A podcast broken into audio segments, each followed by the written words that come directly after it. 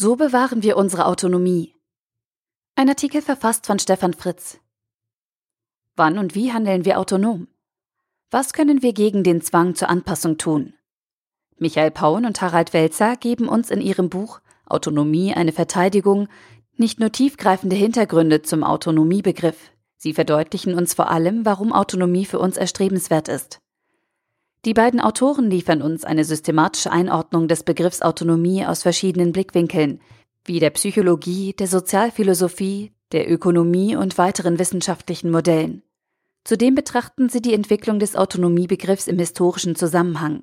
Das ist spannend zu lesen und hilft bei der Einordnung einer Reihe vorhandener Informationen in den neuen Kontext Autonomie.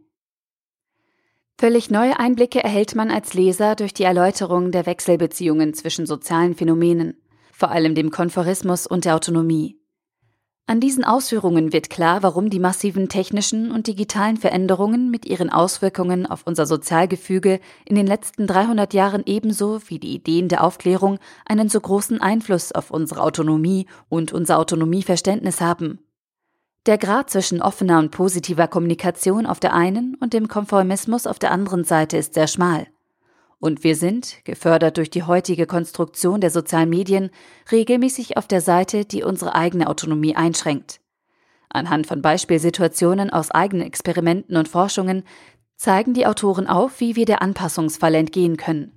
Für mich besonders spannend sind die Thesen zur Privatheit. Privat ist nicht nur das, was früher und ohne Technik noch hinter verborgenen Türen stattfand.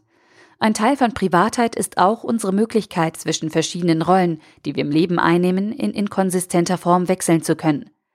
Die Forderung nach Transparenz beschneidet also nicht nur unsere Privatheit, sondern auch unsere Autonomie.